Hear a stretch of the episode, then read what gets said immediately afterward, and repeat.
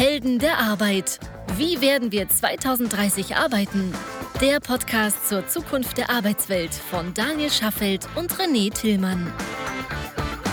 Einen wunderschönen guten Morgen, liebe Hörerinnen und Hörer unseres schönen kleinen Podcasts Helden der Arbeit. Oder, um mal direkt hier äh, loszulegen, HeldInnen der Arbeit.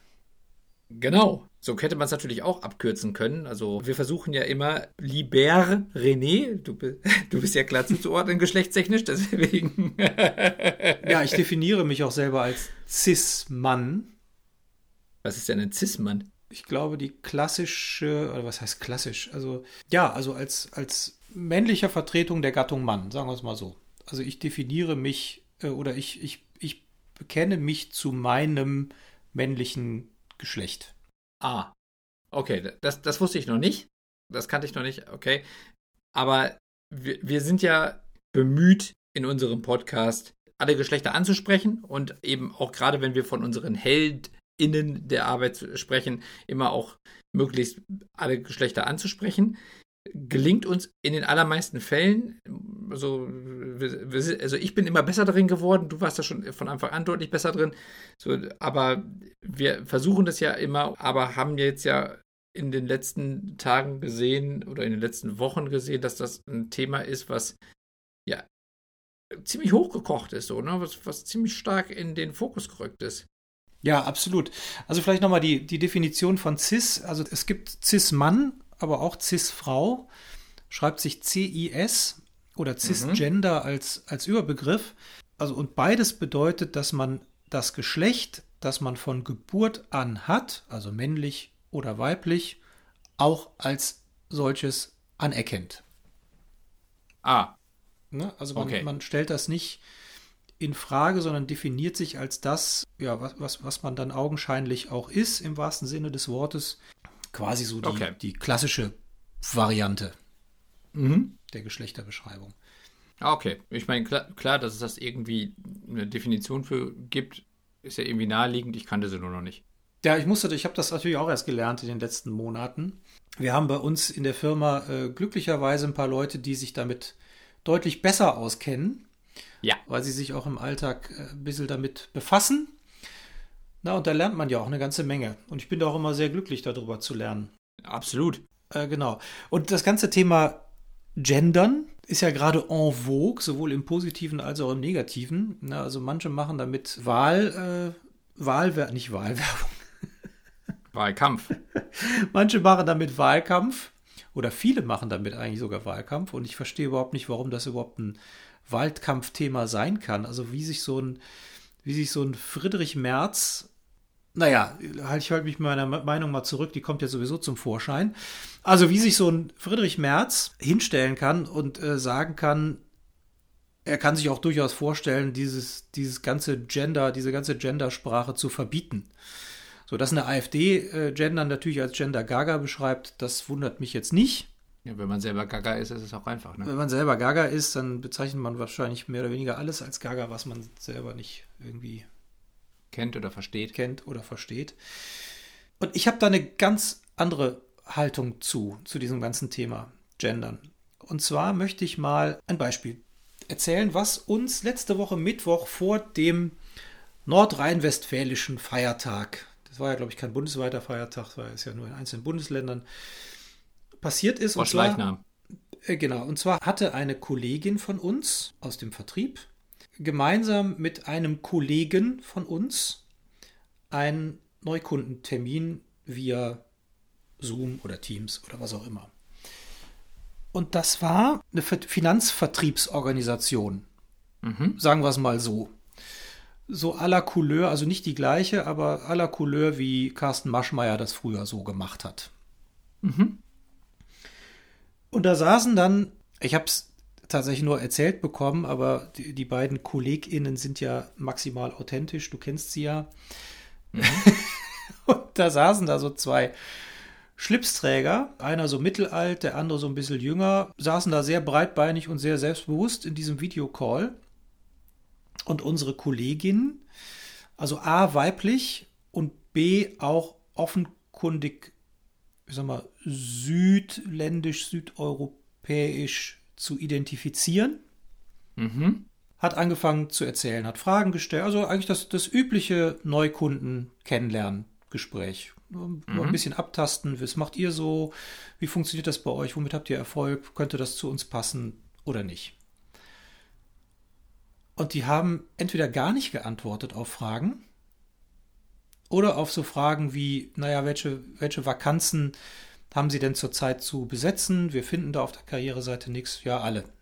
Also entweder so Ein-Wort-Antworten oder einfach auch mal gar keine Antworten. Mm. Arme vor der Brust verschränkt, zurückgelehnt. So. Ja, also, wie bei, wie bei dem Witz hier, wie viele Liegestützen schafft Chuck Norris? Alle. Genau. Ja. ja, aber, ja, aber genau so. aber genau so. So, dann ist die, warum auch immer, ist sie irgendwann aus dem Internet und geflogen, aus dem Call geflogen. Und dann hat der deutsche Cis-Mann aus unserem Team übernommen. Mhm. Ja. Und siehe da, die Hände wurden nicht mehr vor der Brust verschränkt. Die Fragen wurden in ganzen Sätzen mit Subjekt, Prädikat, Objekt beantwortet. Es wurde das Du angeboten unserem Kollegen und das volle Programm. Als die Kollegin dann wieder Ach. reinkam, haben die die überhaupt nicht wahrgenommen, komplett ignoriert, das Gespräch nur noch mit dem Kollegen weitergeführt. Warum erzähle mhm. ich das? Also zum einen finde ich es immer wieder faszinierend, und ich sag's einfach mal genau frei raus, was es noch für unfassbare Arschlöcher gibt. ja. Wie respektlos man sein kann und das auch wie so eine Monstranz vor sich herträgt und es vielleicht nicht vielleicht, sondern offensichtlich auch noch gut findet. Warum erzähle ich das? Ich erzähle das, weil noch ganz schön viel im Argen ist. Das passiert glücklicherweise nicht oft, aber in einer gewissen Regelmäßigkeit passiert genau das. Und wir sehen es ja auch in der Gesellschaft. So, und jetzt komme ich, schlage ich mal die Brücke zum Gendern. Man kann ja vom Gendern halten, was man will. Und das mag auch die deutsche Sprache ein Stück weit komplexer machen.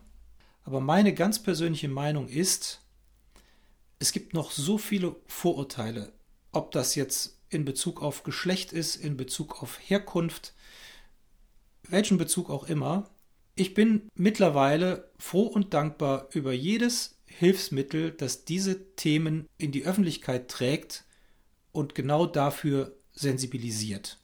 Und für mich ist die Gendersprache ein Vehikel dafür, aber das ganze Thema Feminismus, Rechte von Frauen, Gleichberechtigung von Frauen, Geschlechtern, Herkunft, wie auch immer, ja, ins Bewusstsein zu rücken. Ja. Ich glaube auch, dass es wahnsinnig notwendig. Es gibt einen anderen Bereich, wo es immer noch so eklatante Diskrepanzen gibt zwischen der Betrachtung des Mannes und der Frau und das ist in der Medizin. Aha. Es ist ja, es ist ganz erschreckend. Also ich habe ich neulich noch wieder eine Doku drüber gesehen, wie stark die Medizin vom Mann ausgeht. Alles, was also wenn es, wenn es darum geht, irgendwie den Körper darzustellen oder von irgendwelchen Anwendungsfällen äh, von Medikamenten und sowas auszugehen, wird eigentlich grundsätzlich der Mann angenommen. Das heißt, in ganz vielen Fällen ist die Frau auch deutlich weniger untersucht und auch weniger berücksichtigt. Sowohl bei Studien als auch eben bei anatomischen Betrachtungen und so. Wird halt ganz, ganz viel noch vom Mann ausgegangen. Das ändert sich natürlich jetzt schon ein Stück weit, aber das war halt ganz lange so. Und das ist immer noch in der Medizin viel zu stark verwurzelt, dass es ganz häufig dazu führt, dass bestimmte Krankheitsbilder zum Beispiel viel stärker auf den Mann gemünzt sind, auch in der Betrachtung, als auf die Frau und damit bei Frauen zum Beispiel falsch diagnostiziert werden oder anders betrachtet werden, auch anders vielleicht behandelt werden. Und ich weiß jetzt leider nicht mehr die Doku, die ich mir da angeschaut habe, aber da kamen halt eben auch Medizinerinnen zum, zum, äh, zur Sprache, die halt eben sagten, das ist einfach viel zu lange eine sehr stark männerbesetzte Domäne gewesen. Es waren halt eben auch hauptsächlich Ärzte. Und es wurde halt eben auch am männlichen Patienten untersucht oder im Zweifelsfall auch experimentiert. Und dementsprechend gab es halt eben auch in der ganzen Betrachtung der, der Behandlungsweisen und der möglichen Probleme, die auftreten können und so, wurde halt immer erstmal vom Mann ausgegangen.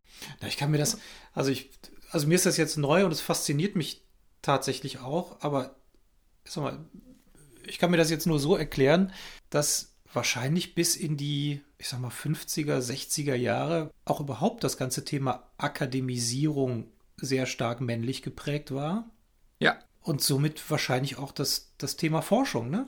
Also, weil, weil. Ganz bestimmt.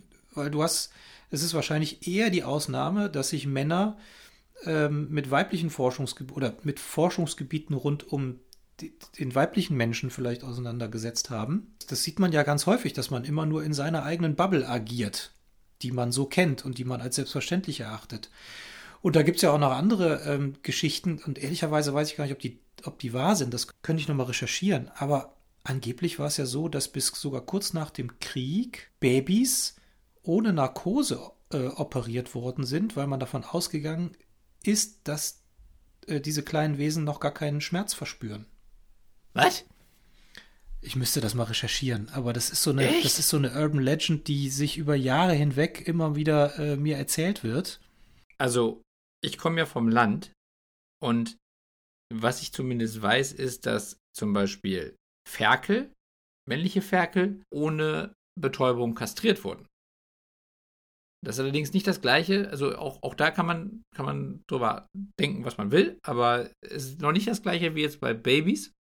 So, aber das kannte ich jetzt noch nicht. Ui. Ja, es gibt, äh, genau, also es gibt sogar eine Doku auf Arte, das zum Teil sogar in, äh, in manchen Ländern bis 1985 das noch praktiziert worden ist. Also, also das bestätigt auch natürlich so ein bisschen deine Theorie, ne? dass man sich, dass man sich auf den Forschungsgebieten vielleicht sehr einseitig bewegt hat. Ja, ich meine, es ist ja auch naheliegend, wenn du, wenn du als Mann in der Forschung tätig bist und sagst so, wir, wir bauen jetzt, äh, wir, entwickeln jetzt ein Krebsmittel oder was auch immer, gegen Rheuma oder so. Vielleicht fängst du erstmal an, eine Lösung zu suchen für ein eigenes Problem. Wäre ja naheliegend oder muss aber nicht. Aber wenn du dann selber das Problem nicht hast, dann wirst du wahrscheinlich erstmal mit Leuten zusammenarbeiten, als, als, als Testobjekte, als Patienten oder so, deren Anatomie du besser verstehen kannst und wo du dich vielleicht auch weniger gehemmt fühlst. Das kann ja auch noch sein. Gerade auch ne, vielleicht noch vor, vor 20, 30, 40 Jahren, wo das vielleicht auch noch ein größeres Thema gewesen ist, wo man sich vielleicht dann auch irgendwie ein bisschen schwerer damit getan hat, dann zum Beispiel die gleichen Untersuchungen an Frauen durchzuführen wie an Männern. Und deswegen waren in solchen Studien ganz, ganz regelmäßig Männer deutlich über, unter, überrepräsentiert oder vielleicht sogar nur Männer. Und aber, aber gleichzeitig ist halt der, der weibliche Organismus viel komplexer und hat halt viel mehr Wechselwirkungen auch mit Medikamenten und mit, mit, mit Hormonen und so weiter. Und das ist dann in der Regel gar nicht ausreichend untersucht worden, wenn zum Beispiel ein neues Medikament auf dem Markt zugelassen wurde. Und das ist halt etwas, was zum Beispiel auch ein, ein, ein großes, also ein großer Bereich ist, in dem dieses Gendern also dieses Bewusstsein dafür, dass es zum Beispiel auch Frauen gibt auf diesem Planeten, ne, die auch in der Überzahl sind, dass dann Absolut. dass dieses Geschlecht halt genauso berücksichtigt werden muss und auch eigentlich sogar in Studien eher überrepräsentiert sein sollte und nicht, wie es tatsächlich dann immer der Fall gewesen ist, völlig unterrepräsentiert. Ja. Und ich glaube, du, du sagst, du hast völlig recht, wenn man, wenn du sagst, dass dieses Gendern, egal wie wie mühselig das jetzt vielleicht in manchen Punkten ist, wenn man eine E-Mail schreibt und dann immer diese Sternchen und sowas einsetzt. Also da, da denke ich dann auch, mir, mir wäre fast noch lieber, wenn man zum Beispiel immer einfach nur von der weiblichen Form ausgeht und dann sagt, so wie man vorher immer gesagt hat, Mann, ne, man muss ja, blablabla, und, und sagt, geht sozusagen immer vom, vom männlichen Geschlecht aus, aus, äh, aus, könnte man ja auch sagen, irgendwie Frau muss ja oder so, oder ne, könnte man es vielleicht irgendwie auch so lösen. Aber ist ja ganz egal, wie man es löst. Ich glaube, wichtig ist einfach nur, dass dieses Bewusstsein da ist. Und dass das halt aufrechterhalten wird, beziehungsweise immer noch weiter gestärkt wird, weil es wahrscheinlich immer noch nicht ausreichend geprägt ist. Ich habe übrigens noch ein interessantes Beispiel, fällt mir gerade ein. Ja. Und zwar. Hau raus. Habe ich auch jetzt vor kurzem gelesen, dass zum Beispiel Crash-Dummies in der Regel Männer sind. Oder zumindest auch ewig lange immer nur männliche Figuren waren. Ne? Also das heißt, also wenn, wenn Autotests oder irgendwie Crashtests oder sowas gemacht wurden, waren die halt in der Regel irgendwie 80 Kilo schwer und, keine Ahnung, waren 1,80 Meter groß. So, das heißt also, für viele Anwendungsfälle wurde zum Beispiel kleinere Personen irgendwie mit weniger Gewicht gar nicht berücksichtigt. Ah, interessant. Also es gab, es gab dann quasi die männliche Variante und ich weiß, dass es auch noch eine Kindervariante gibt, weil ich äh, früher fleißiger ADAC-Motorweltleser bin und habe mir immer diese mhm. Crash-Tests, habe ich mir immer reingezogen. Aber ja, auch, auch, interessant. Die Frau irgendwie in der Regel so zwischen, sagen wir mal, 1,60 und 1,75 und natürlich auch körperlich anders konstituiert, findet da nicht statt.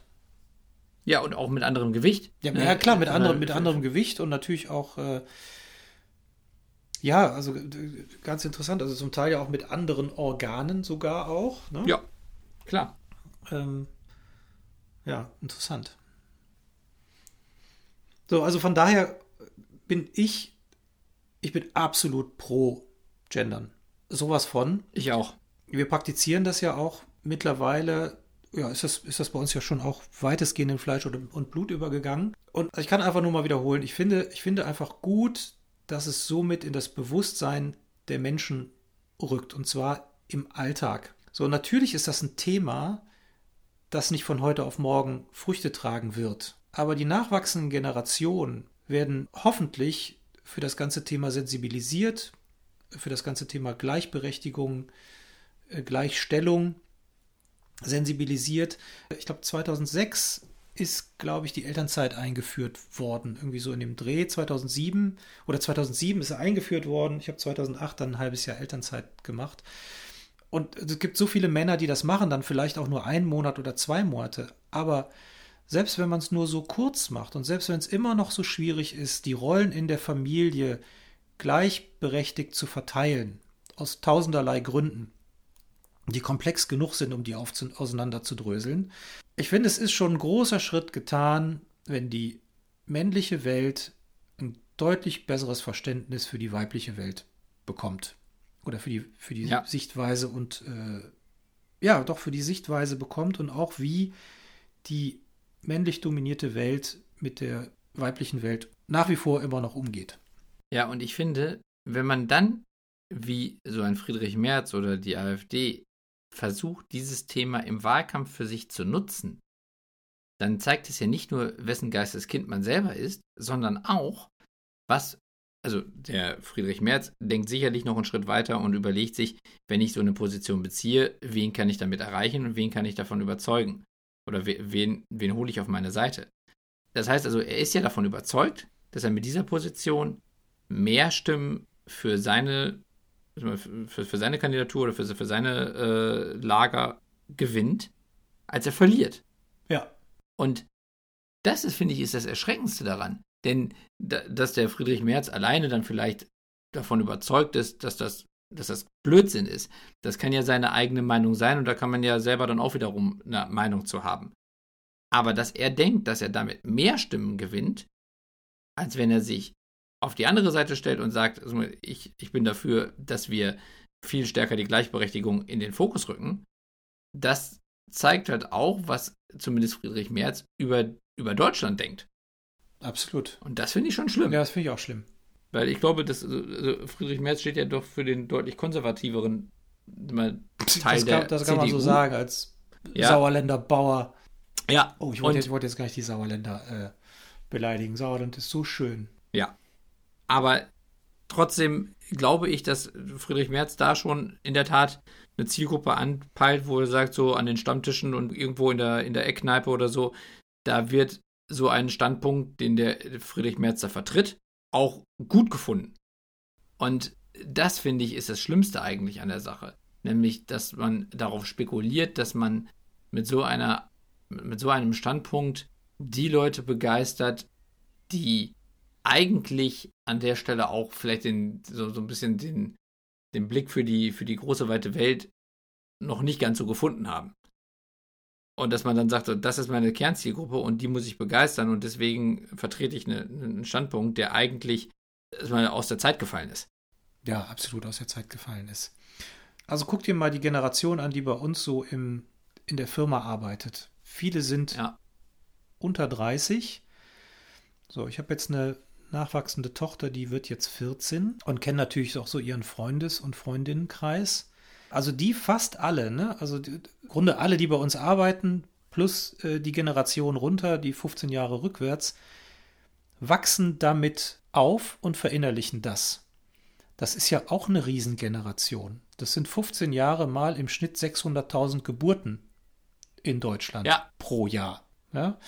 Ja. Also Aber deine Tochter darf noch nicht wählen und deswegen ist sie für Friedrich Merz uninteressant. Nee, die darf noch, die darf noch nicht wählen, aber das sind, das sind auch immerhin 9 Millionen Menschen, die da ungefähr über den dicken Daumen, die da jetzt, ja, nachwachsen kannst du ja für zu einem unter, knapp unter 30-Jährigen ja gar nicht mehr sagen, so richtig, aber, aber die ja trotzdem, äh, die ja trotzdem immerhin, wenn man das interpoliert, 10, 15, 20 Prozent der wählmündigen Bürgerinnen in den nächsten Jahren repräsentiert. Ja. Also vielleicht sollte man auch mal langsam ein Stück weit auf das Thema Zukunft setzen und nicht immer nur auf das Thema Vergangenheit. Ja, aber genau da sieht man ja dann, wo sich verschiedene Politiker positionieren. Also ich meine, wenn man sich das ein bisschen von der Distanz her betrachtet, dann kann man sich da ja eine Meinung bilden. Ich finde es nur erschreckend, dass auch die Politiker, die dann wahrscheinlich selber auch mal irgendwie im stillen Kämmerlein sitzen und überlegen, okay, wen versuche ich jetzt zu gewinnen, dass die dann denken, ja, das ist ja eine gute Strategie. Ich gehe auf die Vergangenheit und da bin ich, bin ich jetzt super mit aufgestellt. Übrigens äh, habe ich mir am Wochenende ein super Zitat aufgeschrieben. Joe Käser, ehemaliger Vorstandsvorsitzender von ja. Siemens, ne, ist wahrscheinlich allen bekannt, vor wenigen Wochen ja abgetreten, unterstützt ja ganz offen die Grünen und Annalena Baerbock. Mhm. Und hat sich letzte Woche hingestellt und äh, ist da, glaube ich, auch auf einer Veranstaltung gemeinsam mit ihr aufgetreten, etc. Und dann ist er eben vom Journalisten auch gefragt worden, unter anderem, naja, ne, Frau Baerbock keine Regierungserfahrung, trauen Sie ihr das zu? Und seine Antwort war, für die Zukunft ist die Vergangenheit auch nicht immer hilfreich. Und das fand ich, ein, ja. das fand ich ein super Satz. Äh, den habe ich mir wirklich, den tätowiere ich mir hier schön hinters Ohr. Denn das gilt ja auch so häufig, auch im Unternehmertum. Ich meine, du kennst ja auch genug junge Unternehmerinnen und Unternehmer und ich auch. Ja, die kommen entweder frisch von der Uni oder Ausbildung oder, oder machen Quereinstieg aus irgendeinem anderen Bereich. Also wie oft sind wir auch schon quer eingestiegen in Bereiche, von denen wir wirklich von ja. Tuten und Blasen überhaupt gar keine Ahnung hatten, ja. haben uns dabei reingeschraubt und sind da jetzt wahnsinnig tief verdrahtet innerhalb von kürzester Zeit. Ja, das funktioniert auch. Und zwar bewiesenermaßen auch sehr häufig sehr erfolgreich. Klar, was man schon bedenken muss, ist, wenn du weniger Erfahrung von einem Thema hast, machst du zu Anfang wahrscheinlich häufiger Fehler. Absolut. Das gehört dazu und die Frage, wie du mit Fehlern umgehst und wie du daraus lernst, ist ja auch Teil der Persönlichkeit ja. und auch der Frage, wie, wie schnell du am Ende sogar, vielleicht sogar besser werden kannst, als Leute, die halt eben schon sehr viel Erfahrung haben, aber an diesen Erfahrungen festhalten. Ja. Das ist halt so dieses, die Diskussion, wo man, die man immer führen kann, Erfahrung versus, sag mal, Neugier. Vielleicht mal so zu formulieren. Ne? Aber na, natürlich ist in einer Position äh, als mögliche Bundeskanzlerin ist man dann natürlich unter der, unter der Lupe, ne, unter dem Vergrößerungsglas. Natürlich. Und alle, alle Fehler werden natürlich deutlich stärker seziert und auf die Goldwaage gelegt. Deswegen ist es an der Stelle natürlich auch deutlich schwieriger, Fehler zu machen oder auch machen zu dürfen. Und deswegen kann man so eine Diskussion ein Stück weit verstehen. Auf der anderen Seite sehe ich es ganz genauso wie Joe Käser und denke auch, am Ende geht es ja nur darum, habe ich die richtigen, habe ich die richtige Motivation dahinter und habe ich den richtigen Spirit und die die Bereitschaft, dann, wenn ich Fehler mache, die einzugestehen, schnell daraus zu lernen und es dann aber auch sicherzustellen, dass es nicht nochmal passiert. Und ich glaube, das ist dann am Ende dann eher eine Glaubensfrage, ob man dann eher unternehmerisch denkt und sagt, das gehört einfach dazu. Eine, aktive Fehlerkultur sollte auch Teil eines, eines modernen Unternehmens sein. Oder ob man dann sagt, ja, so, so, solange du nicht irgendwie 30 Jahre schon das gelernt hast, was du gemacht, was du jetzt machen sollst und alle Fehler schon einmal gemacht hast, vorher kann man dich da nicht ans Steuer lassen. Das ist, glaube ich, am Ende dann auch eine Frage der Philosophie oder der eigenen Haltung. Und da kann man dann auch, glaube ich, nicht mehr wirklich darüber diskutieren, sondern das sind dann, glaube ich, Dinge, die sind dann irgendwann einfach auch fast gesetzt, fürchte ich. Ja, Also, aber das, was du eben gesagt hast, würde ich wirklich auf jedes Individuum übertragen. Eine aktive Fehlerkultur, eine aktive Lernkultur sollte eigentlich das Grundgerüst eines jeden Individuums werden. Ja. Ja. Und dafür vorausgesetzt sind, sind ja zwei Dinge, von denen wir auch schon häufiger gesprochen haben. Das eine ist Neugier und das andere ist Mut. Also nur wenn ich neugierig bin und auch wenn ich mutig bin, mich mit Themen zu beschäftigen, die ich noch nicht kenne, komme ich ja überhaupt erst quasi in die Verlegenheit, Fehler zu machen. Und das ist, glaube ich, da haben wir schon auch mehrere Folgen zu gehabt. Das ist dann auch wieder so ein, eines der, großen Probleme in Deutschland, diese German Angst, diese Angst vor Fehlern, diese Angst davor, stigmatisiert zu werden, weil man vielleicht gescheitert ist. Das ist ja etwas, wo wir immer wieder auch, also dem wir immer wieder begegnen. Und was vielleicht auch so ein bisschen auch das Problem ist hinter dem ganzen Thema Gendern, weil auch da ist es ja so, dass man sich ja dann auch mit neuen Themen auseinandersetzen muss. Man muss auch mutig sein, dass man vielleicht auch gegenüber dem Stammtisch dann eben jetzt vielleicht eine, eine modernere Sichtweise vertritt. Ja, auch da, ja. ja, auch das ist, auch das ist Mut. Absolut, ab, absolut. Also sich in den Wind zu stellen und eine Meinung zu vertreten, von der man weiß, dass sie an dem Stammtisch nicht mehrheitsfähig ist, ist, ist auch, auch mutig, absolut. Ja, ja. Und da haben wir, glaube ich, in Deutschland insgesamt immer noch sehr häufig mehr Probleme mit als nötig. Und das ist auch eines der Gründe, warum wir in vielen sehr zukunftsorientierten Themen schnell mal hinter anderen Playern hinterherhängen. Also ich sag mal sowas wie die USA oder auch China, die da ja, losgelöst von der Art, wie, wie, wie, sie die Regierung definieren oder wie sie Demokratie definieren, trotzdem man, sehr zukunftsgewandt und, und, und nach vorne gerichtet äh, agieren.